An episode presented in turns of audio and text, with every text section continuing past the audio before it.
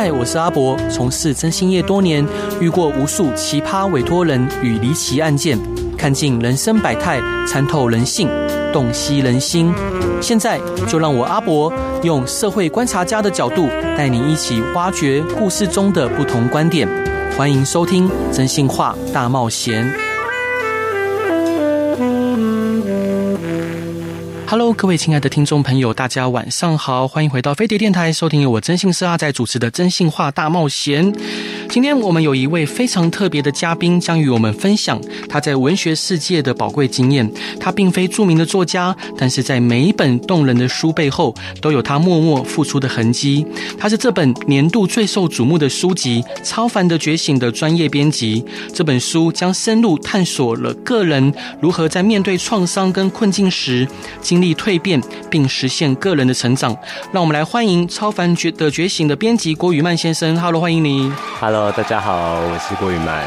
是伙伴想请教您，就是《超凡的觉醒》是一本非常特别的书哦。那作者是史蒂夫·泰勒，一位国外的心理学博士。可以请郭编辑介绍一下这本书吗？好，呃，史蒂夫·泰勒他其实是呃这个一位超心理学家，对，那他同时也是在大学教授，教授一些就是超个人心理学或超心理学的领域。那大家可能对于这个名词有一点陌生哦。那超心理学其实它它就是涉及像。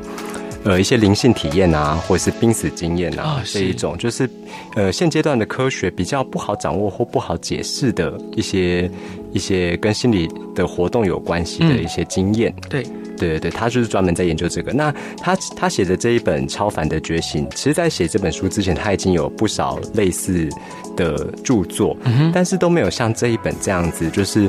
它是它其实是一个充满案例故事。它大家听到超凡的觉醒，可能想说，哎、欸，会不会像那种当下的觉醒，就是会告诉你一些呃回归专注力啊，或者是说回归当下觉醒的这个策略或者是关键？嗯，对，它反而是里面有非常多的故事。嗯，对，它是由故事交织而成的一本书。然后里面的故事就包含说，像战俘啊，对，就是像战争，就是在在前线打仗的阿兵哥，或者是说，哎、欸，被囚禁的囚徒。图，嗯，对，或者是跟我们比较近一点的，可能像一些忧郁症的患者，嗯哼，对，或者是说有可呃有自杀未遂过的 朋友们，或或者是你有这个念头的人，嗯哼，对对，然后或者是说像有一些酗酒啊，或者是药物成瘾等等，对，他发现说美美国或者是全世界，呃，有一部分，而且还不少，我记得比例大概在至少四十趴上下，哇，很多哎，对对对对，他他他他发现其实有一部分的比例，他是有他是有觉醒的潜能的，嗯。对，然后而且这一些人呢，他们也不是什么，就是电视上面或者是媒体上面很常出现的这些很有名的人，他们就是默默，就是算是有点小小警市民这样子。对对，然后但是他发现说，这些人，哎，他面临了巨大的痛苦。嗯，对，面临巨大痛苦，比方说。我我觉得光囚禁这件事情其实就蛮痛苦的，真的，你什么事都不能做，你就是只能在一个空间里面面对着自己。对对对，有些人可能要面对自己的过错，或者是对他是被冤枉入狱的。Anyway，反正他被关在一个地方，他什么事都不能做，他只能配合老狱方的要求，然后去做一些劳务活动。嗯，对，然后可是这些人就是。有其中一部分，他们并没有说，哎，因此而放弃自己的人生，或者是说对自己的人生感到很绝望。对，对，他反而就是，他反而就是，可能过一段时间之后，你会发现，哎，这个人好像跟我认识的某 A 不太一样了。就就姑且称这个人为某 A。对，然后就是他好像开始变得比较。就是具有道德感啊，或者是说，哎、嗯，感他他这个人感觉非常的利他啊，对，是，就是会会想着什么，或是要做什么事情的动机都是为了别人着想、嗯、等等的。就是像忧郁症里面，等下我们也会提到，就是有一些忧郁症或者是酗酒的案例，他们其实也都是呃跟一般人想象不太一样，是说呃他们最后都会。对，就是就是你你你会看不出那个堕落感，嗯嗯嗯，对对，整个人就是完全蜕变了一样。是对，那他这里面的故事就是在讲这一些事。了解。那想请问这本书的书名取名为《超凡的觉醒》，嗯，请问超凡的意义与解释是什么？可以跟听众朋友解释一下吗？好，我要来解释一下脉络。就是《超凡的觉醒》呢，这个书名其实我们想了很久，嗯，对。那原文的书名是《Extraordinary Awakenings》，就是。直翻译过来就是超凡的觉醒。对，我们当初会选择用这种直译的书名，其实是因为，呃，我我们一开始有想了一些方案啦，因为这本书有很大一部分的内容在讲你如何回应苦难，对，然后进而向上转化嘛。对，对，但是我们想想又觉得，这个书虽然现在很多的书都非常的贴近大家的用语，嗯、就是那种。比方说，我可能错了，就会帮别人打书。对对，就是啊，你觉得心里会一震，就是哎、欸，我被同理到了的感觉。嗯、对，但因为这本书里面夹杂的故事内容，不像我刚刚讲的那一本书，就是它是属于一个僧侣的自己的经验嘛。对，但这个书里面充斥太多的主词啊，然后太多的个人经验，然后大家的都不太一样。嗯，所以我们想要就是，我们想说，那好吧，那我们就是。关照就是原书的设定，嗯，那就是用一个比较大的方向去指涉这这一整本书的内容。嗯，那主持人刚刚提到的超凡，对，其实超凡这本书里面有讲，超凡其实就是你可以解释为超级平凡，也不是超级平凡，就是对，就是就是平凡呐，超平凡，嗯，因为这些人都是，就像我刚刚讲，他们不是什么有名的设。就是精英分子或者是政要等等，对，对他们都是一些很普通的人，但是他们都可以达到这样子的境界。嗯，对，那你也可以解释为超越平凡，对，对，超越平凡，因为他们的经验都非常的，就是让人觉得很不可思议。嗯，对，但撇撇开战争那些不讲，那些我们比较没有办法接受到。对，像有一些。有一些经验真的是你真的是无法想象这个人到底经历多少痛苦，因为他可能小时候可能惨遭虐虐待啊，或者什么，然后然后中间可能那个青年时期又又被可能同学侠怨报复啊，然后然后就是又常常遇到一些车祸啊这种交通事故，就是他整个人生超不顺这样。对对对对。那在书里面的一开始就是呃是您的编辑的秩序吗？就提到说，就是佛家说人生就是苦嘛。哦，这这当然是原书版啊，原书的版本来的顺序。对啊，是是。其实其实他在这本书里面提到蛮多宗教的事情，嗯，对，但是他并没有想，他觉得超凡的觉醒这件事情并没有指涉任何一个宗教，因为他觉得宗教是一个。比较仪式性的东西，嗯嗯，呃，虽然虽然这样讲可能有一点点冒犯，但的确你理性想起来的话，它的确附带一点仪式的成分在里面。对对，但它它里面所谓超凡的觉醒，它其实是观念上的改变。嗯，所谓观念上的改变是，呃，你不被任何的理由或动机去束缚，你是真的整个人就是完全是。对于这些苦难，你你你会非常平心静气的去面对这一切。嗯哼，那在书中有没有让你印象深刻的一段故事可以跟听众朋友分享的？哦，里面其实有一段，我我我自己觉得，我自己觉得是我心目中的 top one。然后同时作者好像也说，这个算是他的经。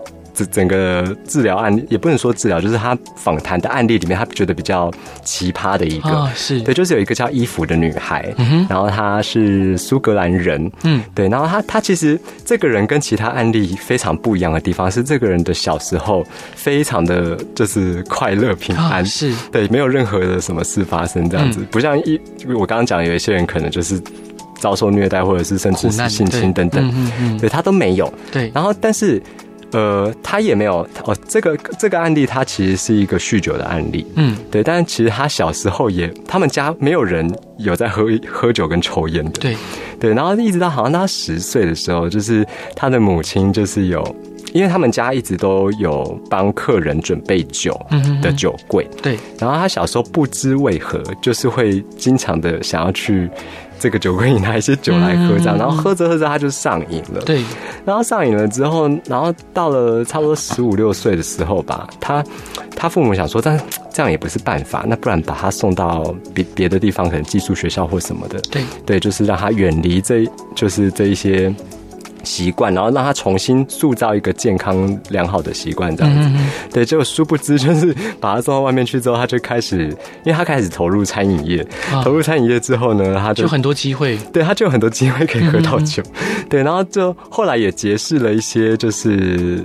可能吸毒的朋友，嗯嗯，对对对，但是他自己脑袋以后，因为他是认真在酗酒的，就是他脑袋就会想说，不行，嗯，这个毒品已经挡住了我喝酒的道路。啊，是。对，所以所以他他他就他他他就他不是说就是所有物质都滥用，他就是真心的爱酒。啊，对，然后然后后来他想想就是也不是办法，他需要就是。改变一下自己。对，然后后来他就想说啊，不然我喝红酒好了。红酒是可能这个普普世社会下对于酗酒人而言，他们觉得可能比较可以接受的答案。是，对对，但是没有办法，因为他就是对酒精这个东西滥用嘛。嗯，对，然后一路他其实中间还有就是历经，除了我刚刚讲比较。比较是那种在吸毒啊，或者是比较乱一点的朋友。对，那其实他中间也有也有遭受到侵害，但是只是书里没有写的非常的明。嗯、对对对，我我我自己看是觉得他可能有遭受侵害，因为他他跟他的男伴之间有一些交换。嗯嗯嗯，对，就是啊，反正跟着这个人有酒喝，那我跟着他，OK，我赚到这样子。对，嗯嗯 对的，因为他的目标就是酒。嗯，那一直到后来，好像到后来好像他在英国某处，就是他辗转来到英国某处，就是。好像因因为因为乱的事，他就他他其实心那时候心里蛮不开心，就觉得啊，我这个人也是一就是到现在的一事无成，然后我是不是真的很没用啊？什么事都做不好，我的家庭明明就这么的平安，为什么就是这么的？呃，至少比比他所谓的其他人还要正常一些，但是他不知道为什么他这个人就把生命的道路走到这里。嗯，然后后来想想，要不然我一头撞死算了啊。是，结果殊不知他要去撞那个卡车的时候，卡车还闪过他。然后后来警察来的时候，他就想说完蛋了，他应该会被抓去痛骂一顿什么的。结果警察还很关心的问他说：“你是不是需要帮忙？要不然我帮你联络你的家人？”是。然后后来他就被他妈妈带回家，然后妈妈见到他劈头第一句话就问说。我是不是应该帮你准备一杯酒？然后就说嗯，对。然后他妈妈就给他一杯酒，对。然后他就按照他以前的习惯跟逻辑，他应该是要拿起来赶快喝的，因为他真的是非常就是热爱喝酒的人。但是他不知道为什么他的手就这样下去拿，然后手又自己就是不是他自己想要抽回来，可是手会自己就是收回来。然后他就想说不对，不行，我要喝酒啊，我要喝酒。但手又一直就是很抗拒这样。对对。然后自此之后。他就开始有他自己，其实有觉察到他自己好像有些不一样的地方，就是他开始，呃，因为以前都把心思放在自己身上，对。对，然后渐渐的他开始慢慢的对于周遭的家人朋友啊，也开始有一些情感上比较深厚的连接，嗯，对，然后也开始慢慢的，几乎他不是慢慢的不喝酒，他是突然那个瞬间之后，他都不喝不想喝酒了，是所谓的顿悟吗？嗯，讲顿悟好悬哦。嗯，对，因为我一直觉得顿悟这个字很玄，但是他就是，我觉得其实物极必反，就是到到了一个，就是你像我成瘾物质好了，你你依赖一个事情到了一个点之后，你像我自己也会想着想着说，我我我我一直在做这件事，或一直在喝这个东西，一直吃这个东西，我好像可以有别的选择或者什么的，所以我就后来就也不会特别觉得想要。一定要吃什么或喝什么？嗯哼，那在书中是怎么样给这个现象做解释的？呃，其实其实作者对于这这这本书里面所有的案例，它都有，它其实有一个统一，我觉得算是蛮有说服力的一个解释，但可能有一点不科学了。那个科学是后面再谈。对，就是他说，就是在心理上，其实这是一种。就是小我，嗯，就是消弭的，然后就是他重新灌入一个新的身份在自己的身体里面，是对，就是小我消融，对，然后这个这个小我消融呢，其实就像我刚刚讲的，他不不再那么的只关注在自己，因为当自己这个宇宙爆掉之后，他就是什么都没了嘛，对、嗯，对对对，但就是所以他他会开始去把重心放在别的，就是身就是自身以外的其他事物上面。嗯对对对，好，了解。所以伙伴，这段你想分享给大家的歌是什么歌？哦，呃，《Silence of Desire》。为什么想分享这首歌呢？纯粹只是因为我最近 对这首歌上瘾。好，那我们一起来听这首歌吧。好。Hello，各位亲爱的听众朋友，大家晚上好，欢迎回到飞碟电台，收听由我真心社阿仔主持的《真心话大冒险》。今天我们邀请到的来宾是具有创意、细心而且专业的热血编辑郭宇曼先生。Hello，欢迎你。Hello，听到热血，感感觉有点心虚，真的吗？好像没有到热热血的。可你不是射手座的吗？对，但我觉得我我自己觉得我比较偏摩羯。哦，是对，所以你是十二月二十多号。呃，十六，十六，哎，那那离摩羯一段距离啊，高个子，是，那为什么呢？为什么你觉得自己比较偏摩羯？我不知道，我我觉得我这个人蛮固执的，而且就是蛮脾气就跟牛一样，就是、对，就是很稳，很就是很沉，然后、哦、但是也不容易被改变的，嗯，对。然后像射手，大家不是说很博爱啊，或者是很、啊、爱好自由，对什么的，我自己心里就觉得好像也还好。所以呃，伙伴，我们回到这本书，就是您是如何看待这些蜕变案例中的灵性觉醒？是不是有科学解释或理论可以解释这种转变呢？其实。其实这本书是我挑的啦，嗯、我先讲。然后我在挑这本书的时候，虽然我自己是念医学相关的科系，嗯、但事实上我会选中这本书，也并不是因为当中的在心理健康上面对大家有什么样的建树，嗯，而是我觉得这本书，因为它我刚刚讲它都是案例的故事，对对，对，所以我会有一种。被同理的感觉，被同理的感觉，对对对，就是我觉得他他被我定位在一个很陪伴性质极强的阅读的作品这样子，嗯、对，那所以我如何看待这些蜕变案例中的觉醒？可能一般人会以正确或不正确的角度去思考这个事，嗯、就是觉醒到底他到底在胡说八道呢，还是真有其事或什么？我其实没有想到这么多，我只是我只是觉得哦，对这些人的经验。我我好像仿佛都有那么一瞬，是因为我就是痛苦到一个极致之后，突然之间就不那么痛苦了。是，对。但呃，就在我们的过往经验里面，就是当然我们也看到很多客户，因为本身开征信社的嘛，对，他可能当下很痛苦了，然后突然有一天他早上起来，呃，张开眼睛看着天花板，哎，他就。觉得自己该想开了，嗯，就像书中有提到，有一些囚犯，他们在呃，就他们有一个囚犯的改造的计划嘛，嗯，对，那可能很多囚犯他们接受这个计划之后，他们会表示说，觉得自己做出很多事情，然后他们呃更自在了，更开心了，嗯，但我会觉得那是一种保护机制，哎，对我我觉得有其我自己心里有一其中一个声音是这个，是，但我另外一个声音可能是因为跟我的所学有关系，我会觉得。好像以囚犯来说好了，像或者是说，呃，身心内科这些呃患者来说，嗯嗯嗯就是因为他们被长期的讲圈，不要常讲圈养，他们长期被关在一个。算是铁铁笼的地的空间，对对对对，他是什么事都不能做嘛，嗯、对。但是像呃，身心内科，他有有一些病人，他们是会有治疗师带他们做一些活动，嗯嗯。那这些活动，其实我那时候在当临床的治疗师的时候，我我其实蛮。蛮认同动机这个事情，动机，对对对，动就是做事情的动机，以及就是这一些人他被赋予了某一些力量，嗯，去完成人生的某一段。对，我觉得这是至少至少对我来说是生命可以持续下去的一个信念。对，对对对，所以我觉得至少在这方面，我觉得还蛮有说服力的。对，如果你要问我的对于这些蜕变案例的观点，我觉得其实跟这件事蛮像的。是，嗯，那这些蜕变者在书中里面是如何处理过去的痛苦跟创伤，那这些经历是否有帮助啊？他们走出心理痛苦的循环？诶、欸，其实，其实你问了一个好问题，因为我觉得我看到大部分的案例，他们都是他们在转变前跟转变后，这中间那个点真的是超级突然，而且他们并没有认真的要去想要解决这个问题。是啊，是啊，对，我觉得关键就在于我没有认真要去想要去解决问题，因为哦，嗯，对，因为其实解决问题这个事情，我觉得他算是。一个困扰，嗯，对，就是就是说，你你你一直想一直想，但是因为我们大脑里面，其实有些科学家会说，就是我们有一些预设的模式，预设模式的网络，像比方说我们学脚踏车，对。对，学你学会脚踏车之后，你就不用在每一次，就是我还要我要怎么跨上去，我要怎么踩，我要怎么平衡，嗯，等等，或者说我学游泳，我要怎么我要怎么样可以保持不喝到水，然后又可以在水里面就是安然的前进，等等，你不用，你完全不用思考这些，你就是一个自动化的动作，嗯，对，就所以。所以这个城市就是已经安装在你的身体里，对。然后我觉得这这些蜕变者也是一样，他他们像我刚刚讲解决问题这件事情，因为你你一直在想解决问题的办法，但是你又一直被这些模式给。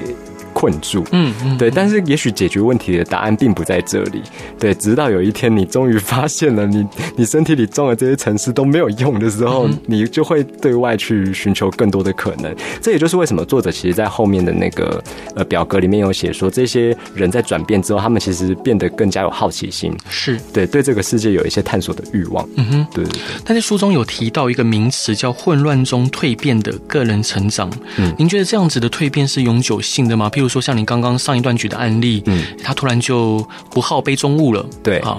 那像刚刚囚犯，哎，他可能对于外面的世界，呃，比较没有那么多的想法，而且是更多的关照自己的内心，嗯，这种转变是永久性的吗？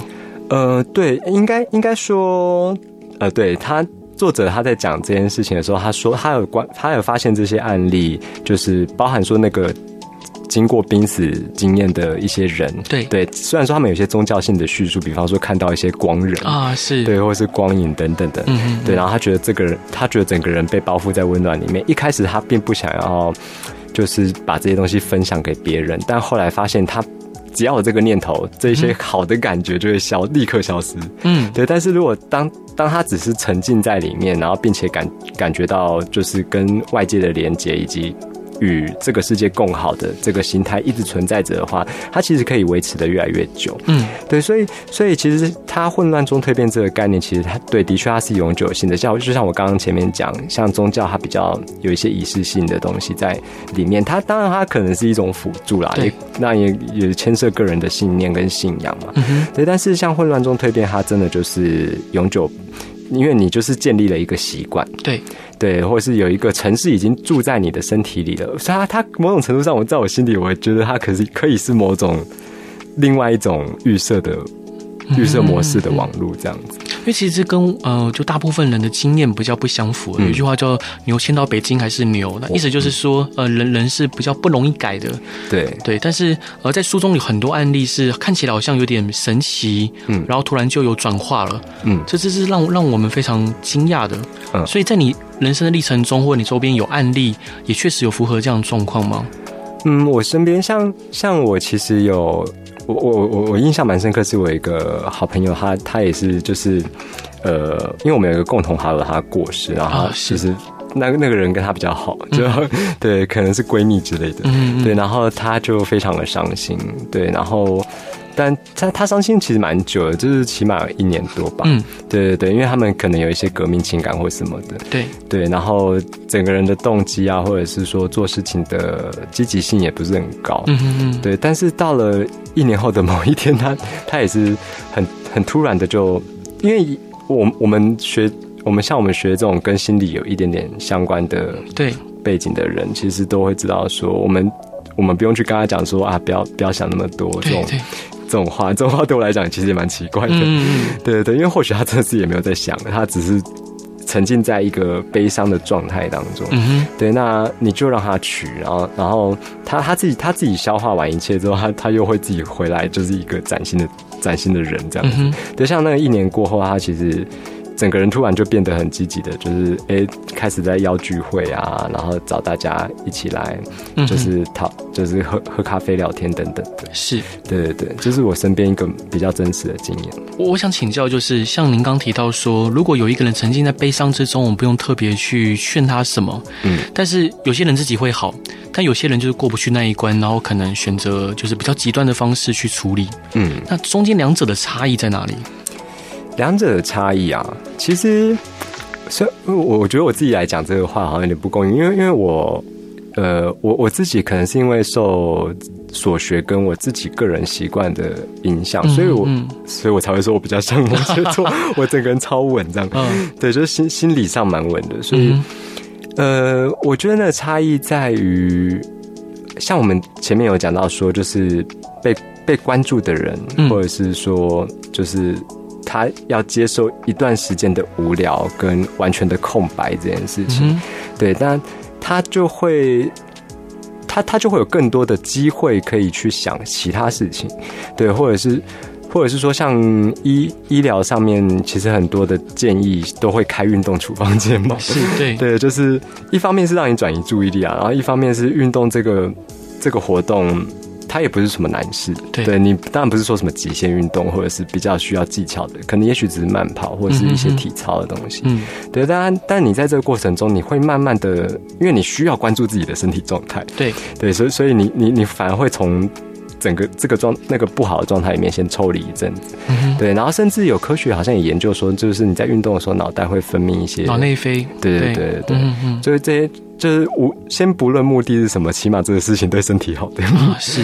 那伙伴，可不可以请你分享一个，就是在面对压力跟疲惫的时候，向上转化可以是一种解脱跟改变的方式？有一个曾经让您感到心灵向上的经历或故事吗？心灵向上，我自己的话，其实，呃，其实我我也是像亲友过世的故事，对对对，但但。这个人还没走，嗯、对，只是因为我那时候我刚好就在救护车上面跟着他一起，对。对对，因为他是一个我非常亲近的家人，然后就是有一次他被车撞，对，然后被车撞到算算蛮严重的，因为就是。骨折，粉碎性骨折很多，然后又一眼就被撞到失明。啊，是。对对，然后那个失明蛮神奇的是他，我我在想应该是某个神经被阻断还是怎么，因为他神经其实都没有坏死哦，对他他就是一个 shock，然后这一那一眼就突然看不见了，对，只看得到一些光而已，嗯嗯嗯，对，然后然后反正就是整个很严严重到，因为他年纪又很大，然后我们就想说。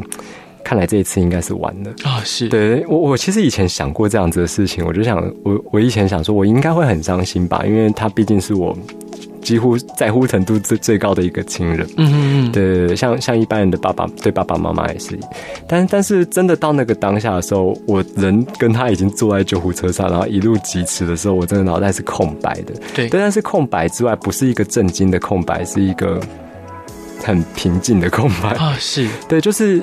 我我觉得常常在用的两个字叫远目，远目。就是远远远看外，就是啊、哦，是对远目哈，对，就是整整个人也没有特别觉得悲伤或者怎么样，只是觉得、嗯、哦，这个事情可能是我之前已经想过好几次，对。对，所以所以说真的到事情发生的时候，就会觉得好像也。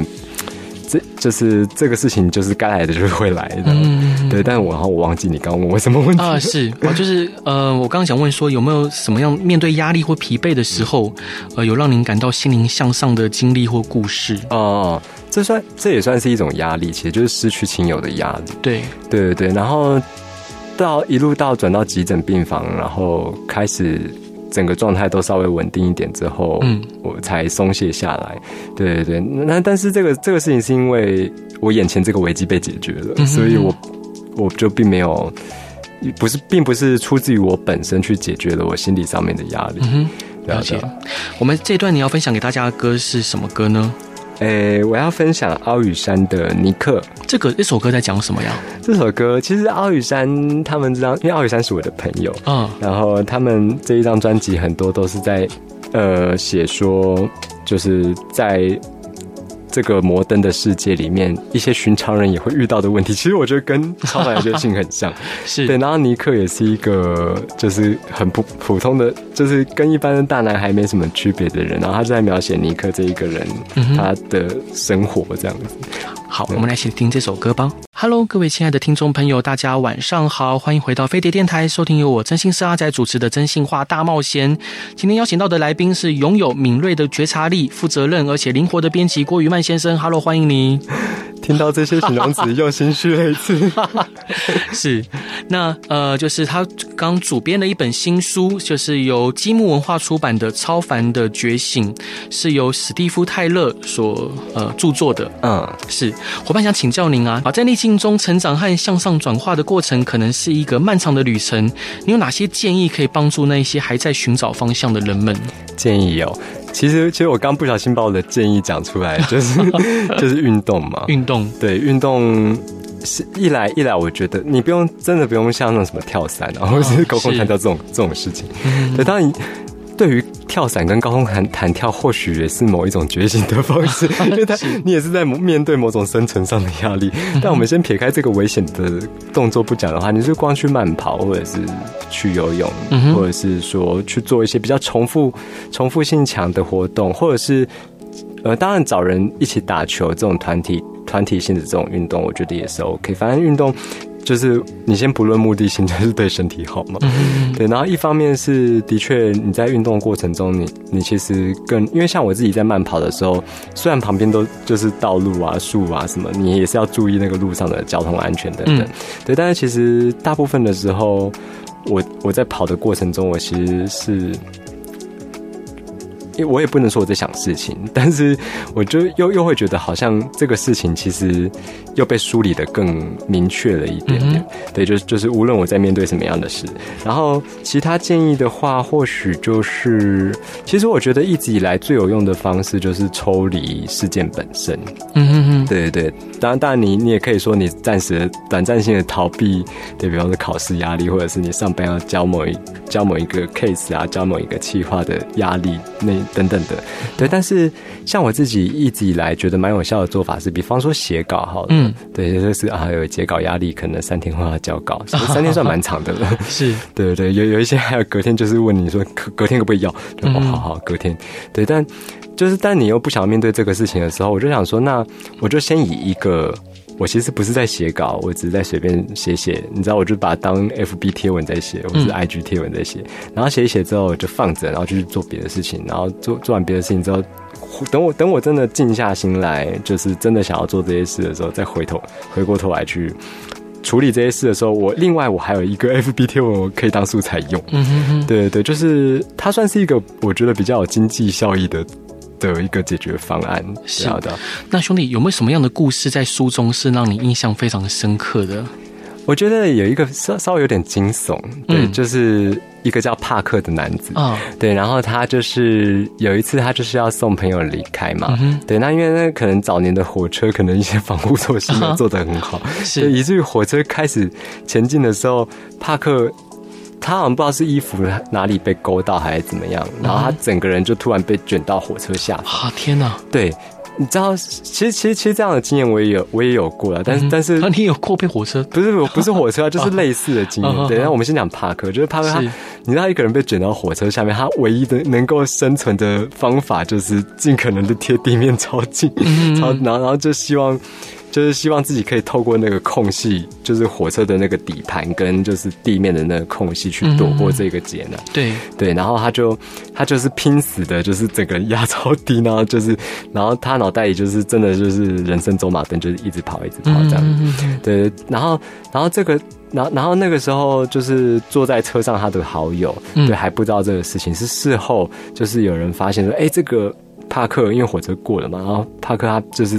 就是经过刚刚那一瞬间的灾难，然后但他就是很幸运的活下来，嗯，对，然后他他也是他也是属于会看到光人光点的那一种。啊，是。对对对，然后然后就是他，呃，他说他其实短短的几几秒钟之内，让他觉得好像过了一两个小时这么久，嗯，对对对，然后他中间其实都会在想说，哎，我应该要怎么样？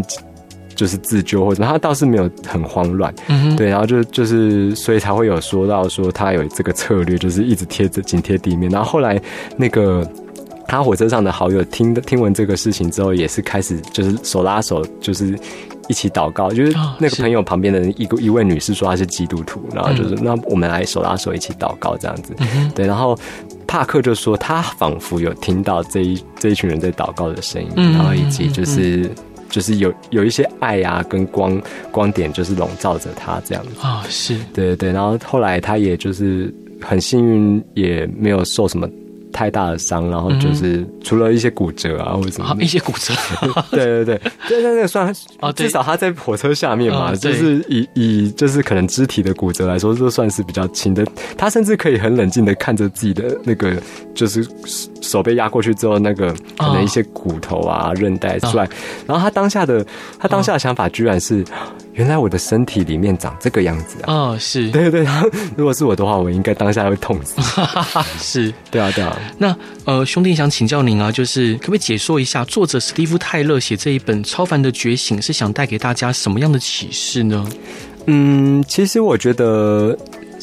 呃，对，像我们刚刚开始在聊这个书，其实它有一点去脉络化这件事情。嗯、对，的确，这本书它很多时候很多地方都是在访谈这一些人转变前跟转变后的差异是什么。嗯嗯，对对对。然后，其实 Steve Taylor 像我刚刚前面讲的，其实他发现说，这个世界上有几乎快要半数的人，他其实是有潜有那个觉醒的潜能的。对对，只是因为。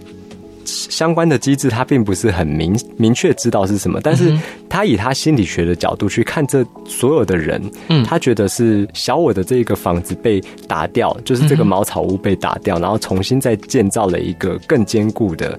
哎，不是不是，我讲错了，我讲反是小我，因为他太他太坚固了，然后但他他整个被打掉之后，因为太坚固的房子，你就是比较难有其他东西。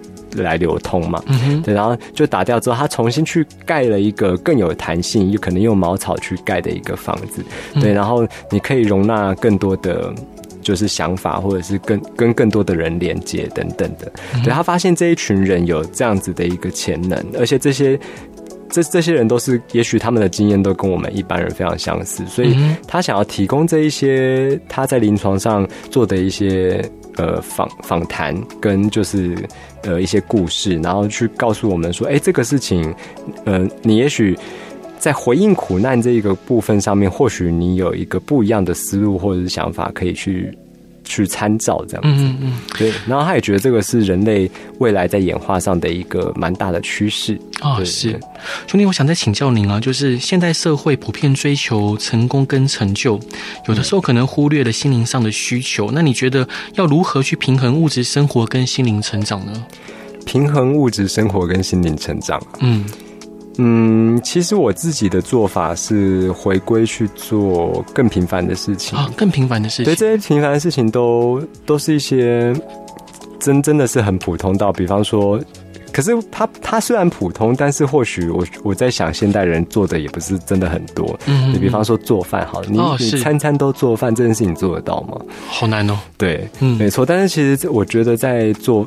做菜啊，做料理或做甜点的过程当中，其实你会去体体验到一个事物该有的本质跟顺序。嗯，对，跟发生顺序，你你可能这个步骤，你可能酱油先放了，或者是你盐先放了，或者是你你整个做出来的成品就会变得乱七八糟。对，对对，然后你你透过一道又一道的料理下来，你其实会慢慢的去同化这样子的一个思维跟模。跟逻辑，然后再放到你做其他事情的、嗯、的的那个方法上面，是。对对，这然后这中间其实，当然我觉得做菜跟运动某种程度上也很像，就是你会专注在每一个步骤跟动作上，嗯，对对对，然后一方面物质上就是你做完之后你会有好吃的料理可以吃，对，但一方面心灵上又会觉得。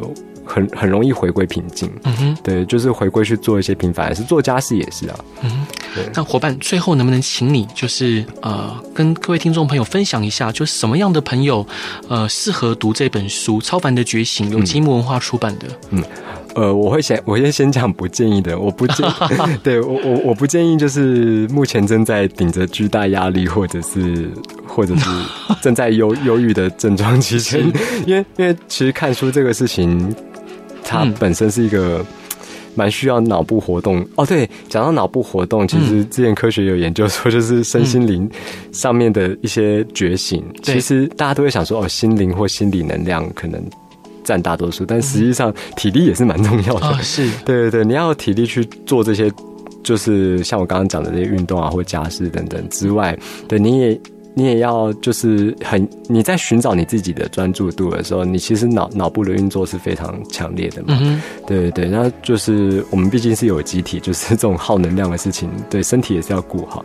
对，然后回到不建议的人，对，因为其实看书这件事对我来说，有一些比较阿杂的人，他心里已经很阿杂，然后你还叫他看很多的字，对，他会看不下去。但有些人例外，就是所以就是像像我的话，我。我我会有就是阿杂的时候看书方式，跟不阿杂的时候看书的方式。嗯嗯嗯、对，我阿杂的时候，就会像我刚刚讲，就是我有截稿压力这件事情的时候，我会先假装我没有在写稿，但我在写，我在做另外一件事，但它可能同时是跟这个稿子影射、紫色的事情有关。那读书也是一样，就是一般人看书可能会希望说在里面得到一些什么，对，但我就是把我自己当做在里面游泳啊，是。对对，那谁适合看这本书呢？适合看这本书的人，我觉得是相对生。我觉得，我觉得，当你的人生，呃，突突然觉得，突然觉得你的人生很无聊，或者是没有没有一些新的刺激的人的时、嗯、的的时候的人，其实可以来看看这一本书，因为里面有超多体验，我觉得都蛮奇葩的。然后。嗯然后你也可以在里面得到一些，我觉得未必是心灵上的升华，嗯，对，它更实际的是你要如何去面对你每一天的战斗，嗯，了解，对，好，伙伴，最后一段想分享给大家什么歌呢？我要我要最后分享的歌也是朋友的歌，奶油被狗咬的《地球登陆日记》。好，这首歌在讲什么呀？啊哈哈哈，这首歌其实其实奶油被狗咬的歌都蛮。就是少女、青春少女啊，可能像那种什么草莓妹妹啊这种，对，所以呃，其实我我觉得在写什么这件事，可能要创作者来讲，但是我自己 我自己听来会觉得很很奇很奇幻、很可爱的一首歌，然后很就是充满想象，感觉是感觉自己是另外一个星球的人，去登到了另外一个星球的那种。刺激的探险旅程的感觉。嗯哼，好，今天再次感谢郭宇曼先生来节目上分享，然后来节目上玩，真的很也是预祝这本书可以大卖。嗯，是。然后各位听众朋友，如果有任何想要问的问题，都欢迎在脸书上面搜寻“真心是阿仔”。不管你遇到任何的呃呃，譬如说内心难过、痛苦、不开心，都欢迎找我聊聊。通常你这时候都传讯息给我，应该都还没睡。对，应该对，随时欢迎传讯息给我。什么？这个时候是半夜了吗？对，半夜。哦，对，然后。欢迎传讯息给我，然后呃，也再次感谢郭宇曼先生来节目上玩，也希望大家有一个平安美好的夜晚，大家晚安，拜拜，谢谢，拜拜。